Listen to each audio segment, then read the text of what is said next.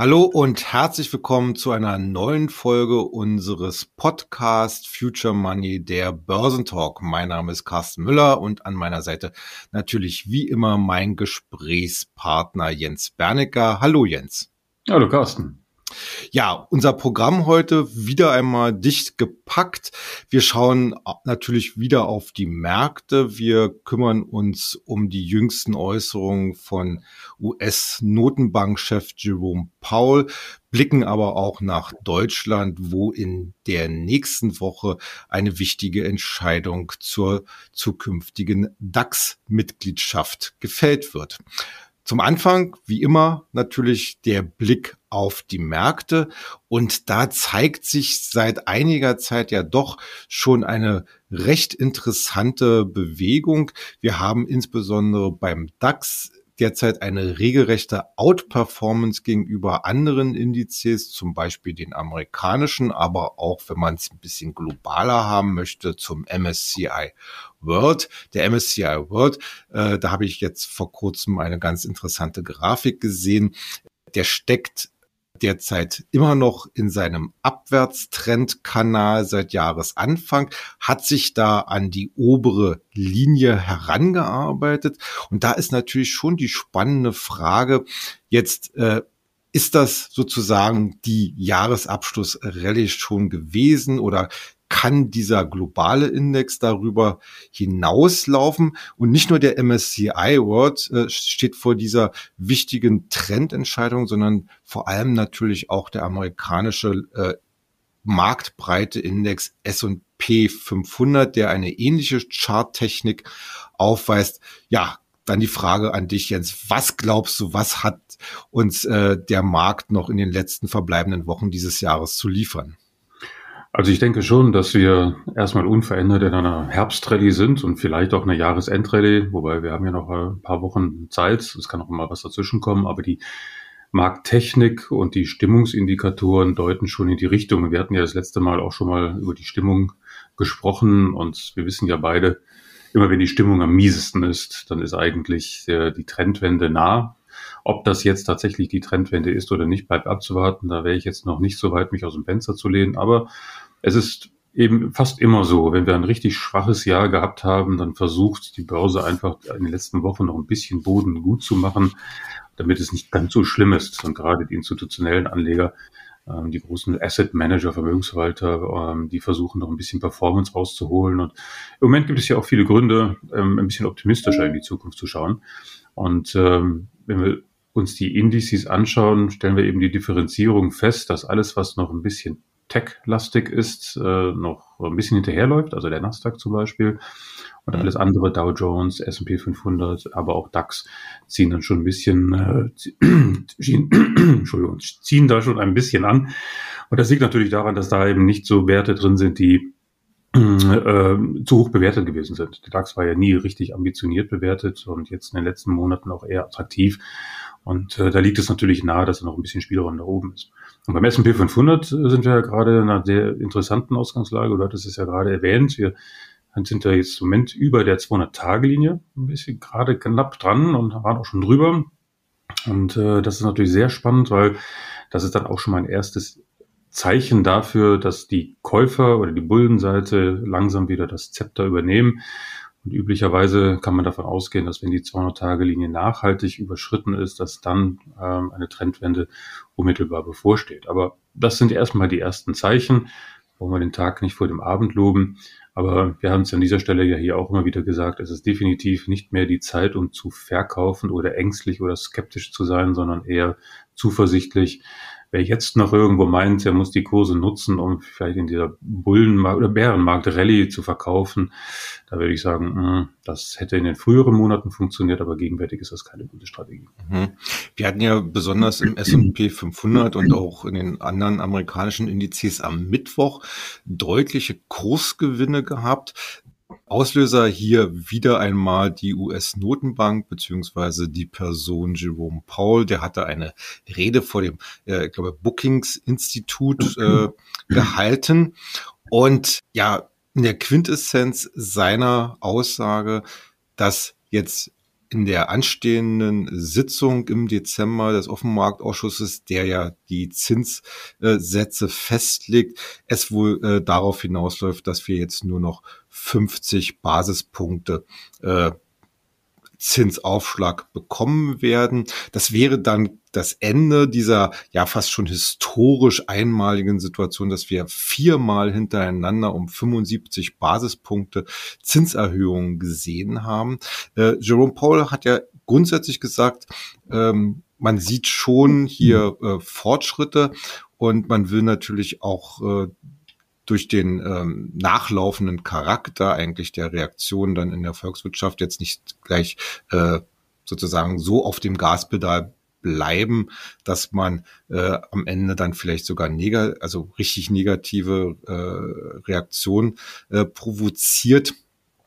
Aber äh, er hat auch gleichzeitig gesagt, der Markt sollte sich schon von der Vorstellung nochmals verabschieden, dass man jetzt, auch wenn man die nächstes, das nächste Mal schon ein bisschen äh, zurücktritt, äh, dass damit diese ganze Sache zu Ende ist. Äh, wie ordnest du das jetzt ein? Was erwartet uns denn von der Zinspolitik im nächsten Jahr? Also das wird wirklich eine spannende Geschichte, weil Fed will ja, wie wir wissen, die Wirtschaft mehr oder weniger zu einer Vollbremsung zwingen, ja, damit dieser ganze inflationäre Druck äh, nachlässt. Aber wie wir ja hier schon mal besprochen haben, die Inflation ist ja jetzt nicht eine, eine strukturelle Inflation. Also sie ist jetzt nicht eine, ein Ergebnis von äh, Kapazitätsauslastung oder einer heiß gelaufenen Wirtschaft, sondern immer noch die Folge der, der Pandemie. Und ähm, wir sehen das ja auch, dass die, ähm, die äh, amerikanische Wirtschaft immer noch erstaunlich robust ist. Also die Arbeitsmarktdaten zum Beispiel jetzt von der, der abgelaufenen Woche zeigen ja, dass ähm, der amerikanische Arbeitsmarkt immer noch sehr lebendig ist und es werden immer noch Leute eingestellt, ja, viel mehr als erwartet worden war und von, von einer wirtschaftlichen Abkühlung ist im Moment noch nicht sehr viel zu spüren. Verbraucher sind ein bisschen zurückhaltender, das äh, ist aber jetzt noch nicht so eklatant, dass man sagen könnte, oh, da bahnt sich jetzt wirklich ein Full Stop an.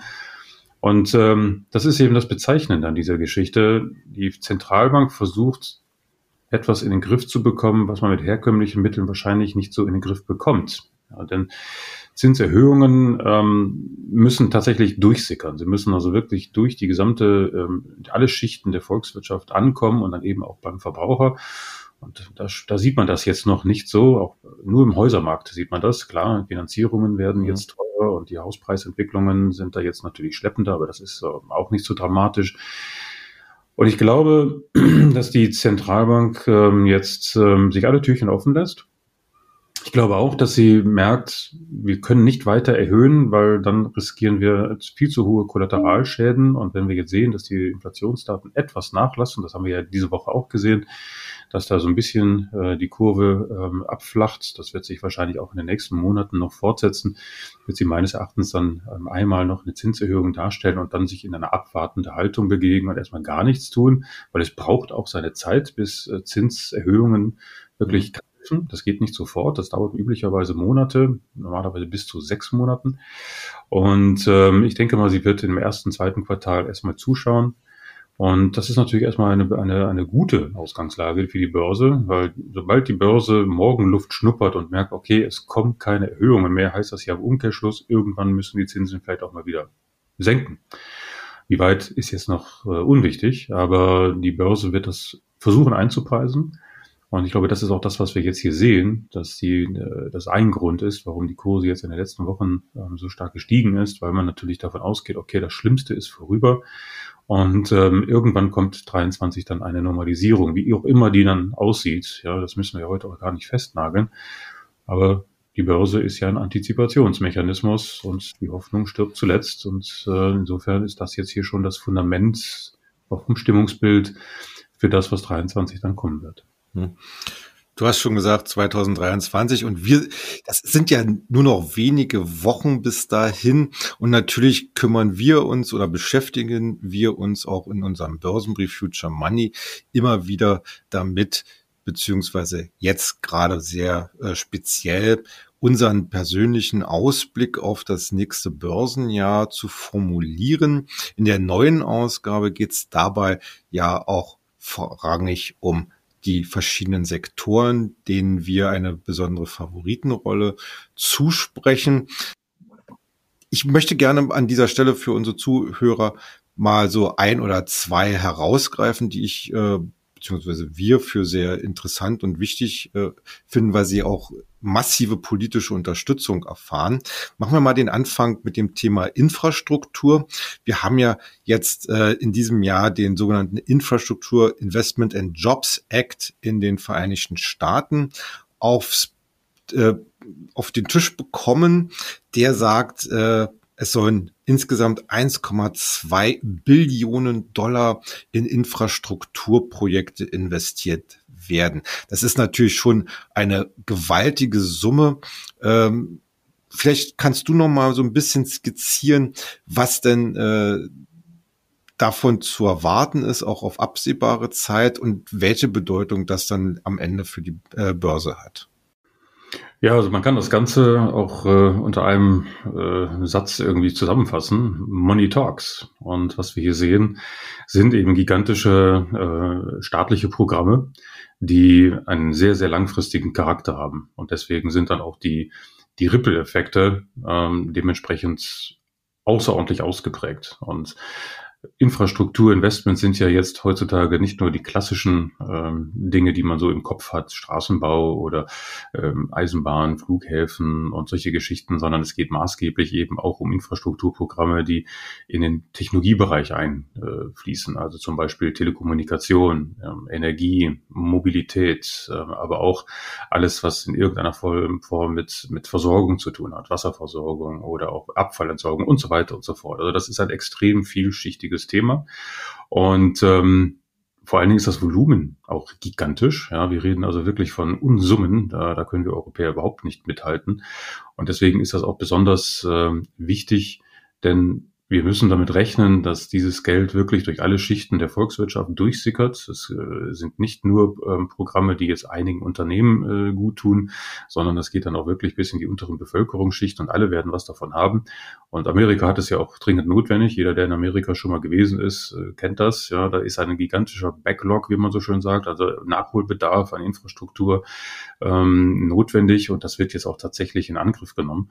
Und ich würde mir schon vorstellen wollen, dass das möglicherweise eben auch das Fundament ist für den nächsten Bullenmarkt an der Wall Street. Denn wenn so viel Geld in die Wirtschaft gepumpt wird, dann werden viele gelistete Unternehmen natürlich davon profitieren.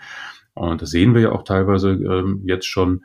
Und ähm, das sind dann auch Trends, die dann wirklich über viele, viele Jahre andauern und nicht nur jetzt ein, zwei, drei Jahre und auch weit über Bidens Administration hinweg. Also auch der nächste Präsident, wie auch immer der ausschaut, ähm, wird auf dieser Welle immer noch reiten. Und insofern ähm, finde ich das außerordentlich positiv für die Börse. Aber es gilt auch zu selektieren. Also ich glaube, das haben wir ja jetzt in der kommenden Ausgabe des Future Money auch mal angerissen, so als Leitlinie für das kommende Jahr ähm, es werden nicht alle davon profitieren. Ja, also Stockpicking und Selektion ist da schon wichtig. Und ähm, aber das macht das ja umso spannender, denn da wird es neue Favoriten geben und äh, da gibt es dann wirklich Kurspotenziale, die liegen dann bei weit über 100 Prozent in den nächsten zwei, drei oder vier Jahren. Und das ist wunderbar. Was Besseres kann man sich an der Börse im Moment nicht wünschen. Ein zweites neues Gesetz hat ebenfalls erhebliche Tragweite, und zwar der Inflation Reduction Act, in dessen Umf äh, ja, Umfang auch mit enthalten ist, dass man umfangreiche Subventionen für den Aufbau erneuerbarer Energien bereitstellen will. Das ist natürlich einerseits erstmal für die Unternehmen selbst auch eine wichtige und große Chance. Also äh, es wird davon ausgegangen, dass die direkten Subventionen im Bereich von 370 Milliarden Dollar liegen, aber es wird äh, geschätzt, dass durch die auch äh, vereinbarten Steuergutschriften es ein Volumen von, glaube ich, fast 800 Milliarden Euro, äh, Dollar geben könnte. Äh, gleichzeitig ist das allerdings auch ein ziemliches Politikum, denn äh, die Subventionen wollen die Amerikaner wohl auch nur an Firmen oder Technologien vergeben, die auch hauptsächlich in Amerika gefertigt und angewendet werden. Und äh, da läuft ja momentan äh, die EU beziehungsweise besonders auch der deutsche Wirtschaftsminister Habeck äh, Sturm oder Stürmchen, äh, der sagt, das gibt halt äh, ja, ungerechtfertigte Wettbewerbsnachteile und man solle sich doch an einen Tisch setzen, weil man ist ja auch eine Wertegemeinschaft und das ginge doch gar nicht, dass man sich hier äh, sozusagen äh, in einen neuen Handelskrieg stürzt, weil natürlich unter den jetzigen Voraussetzungen insbesondere die äh, Unternehmen aus dem Bereich erneuerbare Energien in Amerika dann wahrscheinlich jetzt äh, so in der jetzigen Konstellation keinen Fuß fassen würden, sondern sie wären ja gezwungen, dann auch nach Amerika zu gehen. Äh, ja, wie beurteilst du diese Situation sowohl von der wirtschaftlichen Seite als auch natürlich von der Fragestellung her, äh, wird es da wieder einen irgendwie gearteten Deal geben oder sagen die Amerikaner, nee, äh, wir gehen da durchaus auch auf Konfrontationskurs zu den, äh, ja, zu Europa. Also ich denke, dieses ganze Thema Deglobalisierung ähm, ist schon eine, eine, eine, eine, neue, eine neue Denkart, ähm, sicherlich auch unmittelbar als Folge der Corona-Politik, der Lockdowns und den damit zusammenhängenden Kollateralschäden. Und es ist ja auch erst einmal verständlich, dass jedes Land, jede Regierung äh, den Auftrag hat, äh, sich um sein seine, äh, seine Haustür zu kümmern ja, und dafür Sorge zu tragen, dass es den Bürgern und der Wirtschaft gut geht. Und wenn es dann eben bedeutet, dass die Regeln in Bezug auf Handel und Import, Export etc. neu zu definieren sind, dann ist das so. Und da hat jedes Land auch erstmal das Recht dazu. Und äh, insofern ist das auch klar von der Priorisierung, dass äh, man zunächst einmal eine Verantwortung seinen eigenen Wählern gegenüber hat und nicht irgendwelchen externen. Und die Europäer jammern natürlich am, am lautesten, weil der amerikanische Markt ist halt wahnsinnig groß und dem auch wahnsinnig wichtig. Die Europäer, gerade die Deutschen, sind eine Exportnation und wir exportieren eben auch nach Amerika nach wie vor und eben auch nach Asien. Und alles, was den Export in irgendeiner Form ausbremst oder schaden würde, ist natürlich zunächst einmal negativ. Insofern ist es äh, durchaus verständlich, dass Habeck da sagt, Mensch, das ist aber jetzt wirklich unfair. Aber wer hat gesagt, dass die Wirtschaft fair ist? Ja, das ist nun mal ein Wettbewerb. Es ist nun mal so, dass es eben um Geld geht. Es geht um den Erhalt von Wohlstand. Es geht um Investitionen. Es geht auch um solche Dinge, eben erneuerbare Energien ähm, so zu gestalten, dass keine neuen Abhängigkeiten ähm, aufgebaut werden. Das ist, glaube ich, ganz wichtig. Das haben wir ja jetzt gesehen, auch mit Gas und Russland. Mhm. Und äh, die Amerikaner haben natürlich ein sehr starkes Interesse, weiterhin autark zu bleiben. Sie waren es immer in diesem Bereich, im Energiebereich vor allem, und das werden sie auch bleiben. Und deswegen werden sie sich darum kümmern, äh, im erneuerbaren Energiebereich eben auch eine Struktur zu bauen, äh, die keine Abhängigkeiten zu lässt. Und wenn man sich dann wieder in Abhängigkeiten begeben würde, ja, sage mal Windkraftanlagen ausschließlich aus Europa oder ähnliches, weil wir die bessere Technik haben, das ist nicht unbedingt im Sinne der Amerikaner. Ja, das sind eben genau diese neuen Denkmuster, die als Folge dieser ganzen Corona-Geschichte ähm, jetzt greifen. Und insofern ist das völlig in Ordnung.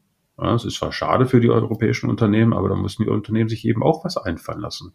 Ja, wir in der EU können ja auch mit Maßnahmen agieren, damit wir unsere heimische Wirtschaft stützen. Ja, wir sind ja auch ein sehr großes wirtschaftliches Konglomerat und wir haben die Möglichkeiten, das genauso zu tun. Und da muss man nicht gleich von Handelskrieg reden, das ist unsinnig. Das ist ähm, ein, eine Hysterie, die auch gar nicht gerechtfertigt ist. Es geht letztendlich darum, dass man in bestimmten Schlüsseltechnologien ähm, sich nicht äh, die, die Butter vom Brot nehmen lassen möchte, sondern dass man sagt, das ist auch von nationalem Interesse, dass bestimmte Schlüsseltechnologien heimisch bleiben. Und das finde ich völlig in Ordnung. Ja, und wie, wie du schon eben sagtest, äh, europäische Unternehmen können ja ohne Probleme in Amerika dann ihre Fertigung aufbauen und dann eben auf amerikanischem Boden dann äh, produzieren. Das ist kein Problem, ist ja auch erlaubt. Und die Möglichkeiten also davon zu profitieren sind ja da. Es ist halt der etwas teurere Weg und der etwas unbequemere Weg, aber mhm. er ist da. Also jammern und beschweren finde ich immer ein Zeichen von hm. Schwäche. Mhm. Okay. Äh, kommen wir jetzt mal zu ein paar Einzelwerten und schauen wir da zuerst nach Deutschland. Dort gibt's ja in der nächsten Woche eine ganz wichtige Entscheidung, nämlich der Arbeitskreis Indizes der Deutschen Börse AG trifft sich wieder und beratschlagt, wer denn ab, ich glaube, ab 19. Dezember im DAX, MDAX, SDAX und TechDAX äh, verbleiben darf, beziehungsweise wer auf und absteigen kann oder muss. Besonders interessant dabei natürlich der Blick auf den DAX und da ist jetzt gerade ein ganz heißer Favorit auf die neue DAX-Mitgliedschaft genannt worden, nämlich die neue Porsche AG. Die ist ja erst vor kurzem zu 82,50 Euro an den Markt gekommen, hat aber seither eine richtig starke Performance hinlegen können. Wäre schon erstmal ein Novum, dass äh, zwei Werte mit dem, ich sag mal so, Vornamen Porsche äh, äh, im DAX äh, notiert wären. Einmal die Porsche SE, die ja VW Mehrheits- äh, oder Großaktionär ist. Und dann halt, wie gesagt, die Porsche AG. Äh, als Absteiger aus dem DAX wird der Sportartikelhersteller Puma gehandelt. Ähm, ich würde mich jetzt ehrlich gesagt eher so auf Puma so ein bisschen kaprizieren, denn äh, ein bisschen wundert es ja schon, dass äh, eine Firma, die ja wirklich äh, zuletzt eine sehr, sehr gute Figur abgegeben hat, äh, jetzt aus dem DAX absteigen muss. Äh, wie beurteilst du denn insgesamt so Index-Mitgliedschaften? Man hat ja in der Vergangenheit immer wieder mal gesehen und das ist eigentlich so auch meine, mein Eindruck, dass es eigentlich gar nicht mal so schlecht ist für ein Unternehmen, wenn es aus der ersten Reihe aus dem wirklich massiven Schlaglicht äh, des Marktes so in die zweite Reihe zurücktritt, weil man einfach ein bisschen mehr Ruhe hat, ein bisschen besser sich äh, entwickeln kann und äh, letzten Endes auch im Aktionariat äh, eine äh, ja vielleicht auch etwas längerfristig orientierte Investoren äh, bekommt. Wie schätzt du die Sachlage ein? Also ich habe immer so ein Problem mit der Methode, ähm, ja, wie der DAX zusammengestellt wird. Und diese Diskussion hat es ja in den letzten Jahren immer wieder mal gegeben. Und letztendlich ähm, geht es ja hier um Marktkapitalisierung, also eine gewisse Größe. Und wenn diese Größe erreicht ist, hat man dann eben die Chance, in den DAX aufgenommen zu werden. Und wenn man dann bestimmte Größen unterschreitet, fliegt man dann auch wieder raus. Und das ist jetzt bei Puma der Fall. Und äh, dass jetzt Porsche in den DAX aufgenommen wird, finde ich ehrlich gesagt einfach nur einfallslos. Ähm, ein Index sollte ja versuchen, die, die breite Wirtschaft zu spiegeln. Und ähm, wenn den Deutschen jetzt nichts Besseres einfällt, als noch einen Autobauer aufzunehmen, der jetzt nicht unbedingt dadurch glänzt, dass er jetzt äh, wahnsinnige, innovative neue Produkte an den Markt gibt, mhm. sondern eben Sportwagen herstellt, dann ist das nett, ja, ist nice, aber es ist wirklich nicht das, was äh, der DAX braucht, um auch dem äh, den ausländischen Kapital zu signalisieren, dass hier eben auch bestimmte neue Industrien, neue Wertschöpfungsketten äh, die Chance haben, äh, zu greifen, im Index aufgenommen zu werden und eine gewisse Symbolik darstellen. Und äh, man sieht das zum Beispiel bei den Amerikanern, ja, im, im S&P 500 oder auch im Nasdaq, ähm, wie, wie sehr die Indexmacher darauf achten, dass äh, die Indizes möglichst breit sind, also wirklich viele äh, Wirtschaftsbereiche abgedenkt sind und eben auch äh,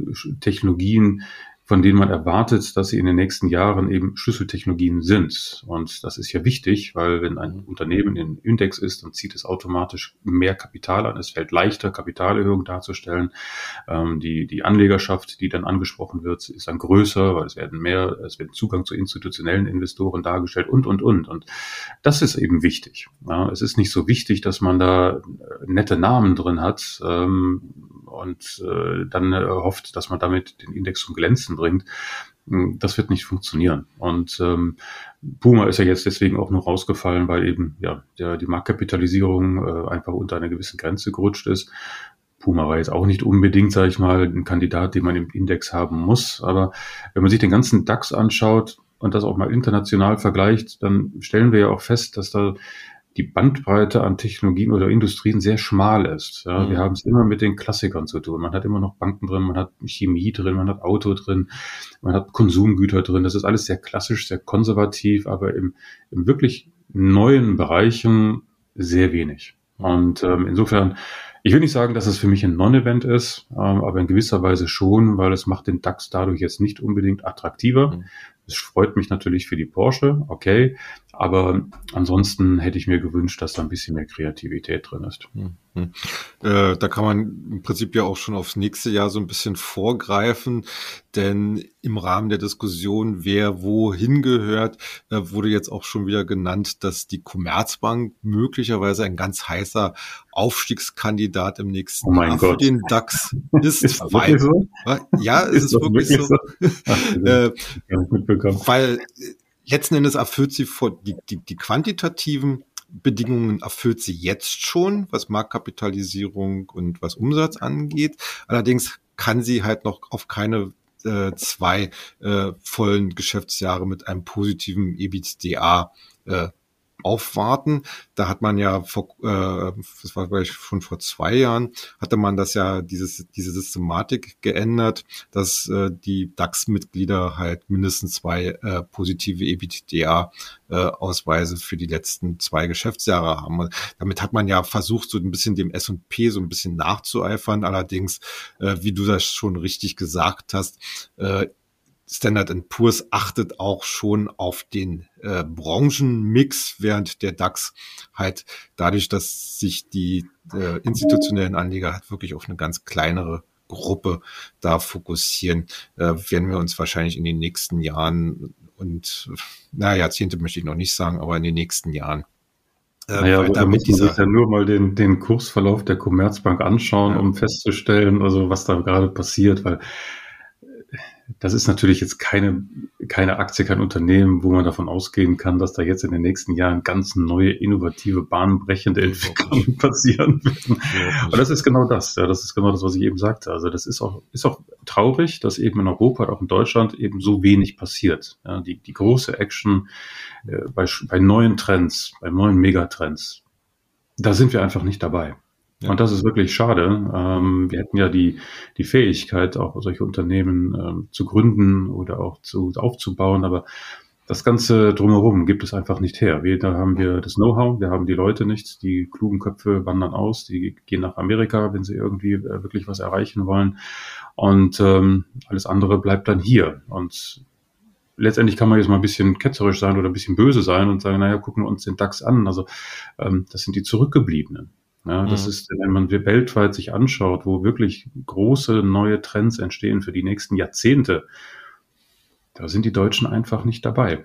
Und ähm, das ist dann schon traurig. Und das sollte man schon äh, ein bisschen, äh, bisschen ernster nehmen, ja, auch als Politiker. Und äh, es gibt ja auch politische Stimmen, die sagen, wir, wir verlieren überall den Anschluss. Und jetzt sogar in der Automobilbranche. Ich meine, die mhm. Automobilhersteller geben wirklich sich Mühe, das muss man sagen. Mercedes, ähm, auch Volkswagen ähm, und auch BMW, die versuchen jetzt schon in Sachen E-Mobility und Elektromobilität, die versuchen schon, äh, den Anschluss nicht zu verpassen, aber merken auch, dass das wahnsinnig anstrengend ist. Und da kommen eben neue Anbieter auch aus China jetzt, ja, mit NIO oder BYD, wir haben ja alle hier schon mal auch erwähnt, ähm, die unglaublich schnell aufholen und die auch wirklich in der Lage sind, Qualitätsprodukte zu bauen. Ja, das haben wir letztes, letztes Mal, glaube ich, hier kommentiert. Und das sind schon äh, Gefahrenzeichen. Ja, das sind wirklich äh, Zeichen äh, der Warnung. Und ähm, da wäre Deutschland gut beraten, da ein bisschen aggressiver, ein bisschen innovativer, ein bisschen risikofreudiger zu agieren, weil dann sieht die Landschaft in 20 Jahren noch trauriger aus. Hm. Ja, vollkommen richtig.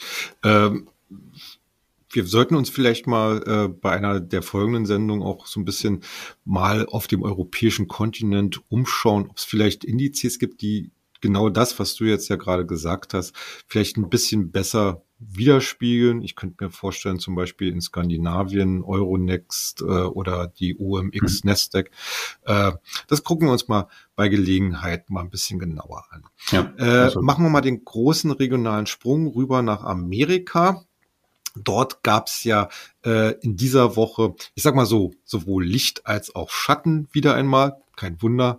Äh, einer, der sehr äh, dunkle Schatten geworfen hat, war Salesforce. Salesforce ist ja eine Firma, die führend ist bei C CRM-Software, also Customer Relation Management Software, also mit der Kundenbeziehung äh, ja durchgeführt äh, verwaltet werden können.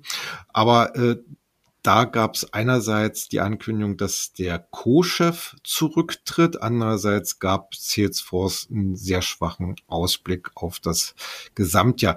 Äh, warum stottert da der Motor, der ja eigentlich bisher sehr wachstumsträchtig war? Ja, also äh, wenn man sich die Zahlen anschaut, war das alles gar nicht so dunkel. Ja. Also okay. Also erstmal waren die Zahlen für das dritte Quartal ganz ordentlich. Ähm, was aber dann gestört hat, war der Ausblick, vierte Quartal. Und auch da war das gar nicht so wild. Es ist äh, antizipiert worden sind äh, von der Wall Street 8,02 oder ähm, Billion, Milliarden Dollar. Und tatsächlich hat das Unternehmen dann 7,9 avisiert. Also das ist jetzt keine wahnsinnige Verfehlung. Und angesichts ich mal, der allgemeinen Bremseffekte, die wir jetzt natürlich schon spüren, ist das alles noch im Rahmen des Normalen. Aber die Börse ist da halt ein scheues Reh. Ja, sobald irgendwelche Enttäuschungen stattfinden, dann gibt sofort erstmal einen Abschlag und äh, ähm, das ist eigentlich dann auch äh, eine Situation, die man sich dann wirklich genauer anschauen muss, denn möglicherweise sind es dann eben auch Kaufkurse. Ja, 10 Prozent ist ja auch schon mal ein ordentlicher Schluck und ähm, insofern äh, sehe ich das sehr konstruktiv, weil das Geschäftsmodell von Salesforce und die Perspektiven sind nach wie vor unbestritten.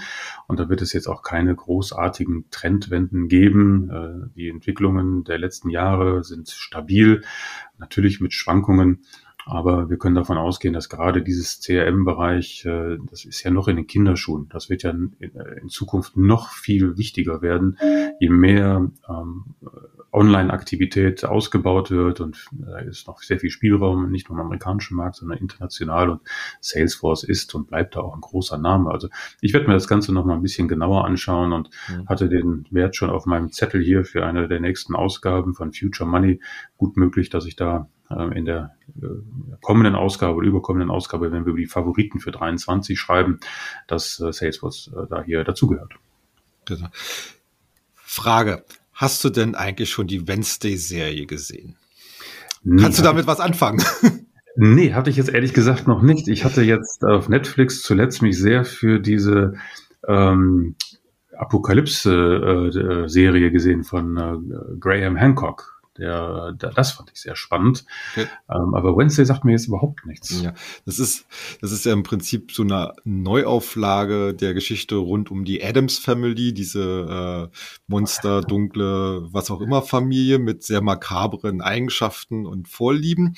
Und äh, Netflix hat zusammen mit Tim Burton, Tim Burton ist vielleicht manchen bekannt durch seine Werke wie Corpse Bride, bekannt, der ja auch so ein ganz äh, speziellen, spezielle Art von, ich sag mal so, düsterem Humor, makab makabren Humor hat.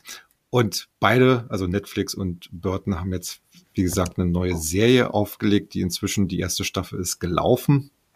Äh, Wednesday, also die Tochter der Adams Family, als Teenagerin an einem ja sehr eigenartigen Seminar, äh, äh nicht äh, Seminar, sondern College. Ähm, das Spannende an der ganzen Sache ist, äh, dass diese Serie dabei ist, hier die bisherigen Rekorde, die durch diese südkoreanische Serie Squid Games äh, gesetzt worden sind, äh, locker zu übertreffen. Also in den ersten fünf Tagen äh, nach Erstausstrahlung, da muss ich mal auf meinen Zettel gucken, äh, wurden insgesamt 341 Millionen Stunden dieser Serie gestreamt. Ähm, bei, bei Squid Games, äh, da gab es leider keine äh, Statistik mit den ersten fünf Tagen, sondern der erste Monat.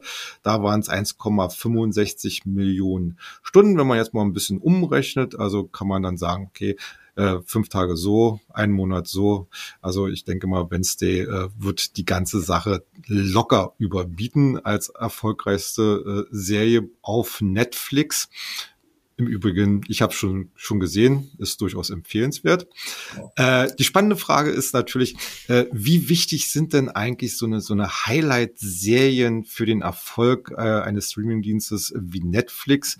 Äh, da ist ja immer so ein bisschen das das Spannungsfeld, äh, ja, künstlerischer Erfolg, aber kann ja sich auch in wirtschaftlichem Erfolg dann letzten Endes widerspiegeln. Das haben wir ja ähnlich auch bei äh, Disney, wo ja, das haben wir ja letzte Woche gerade besprochen, ne, äh, künstlerisch äh, sehr, sehr interessant, hochwertige Serien und Filme, starkes Abonnementwachstum, aber trotzdem richtig tief in den Miesen.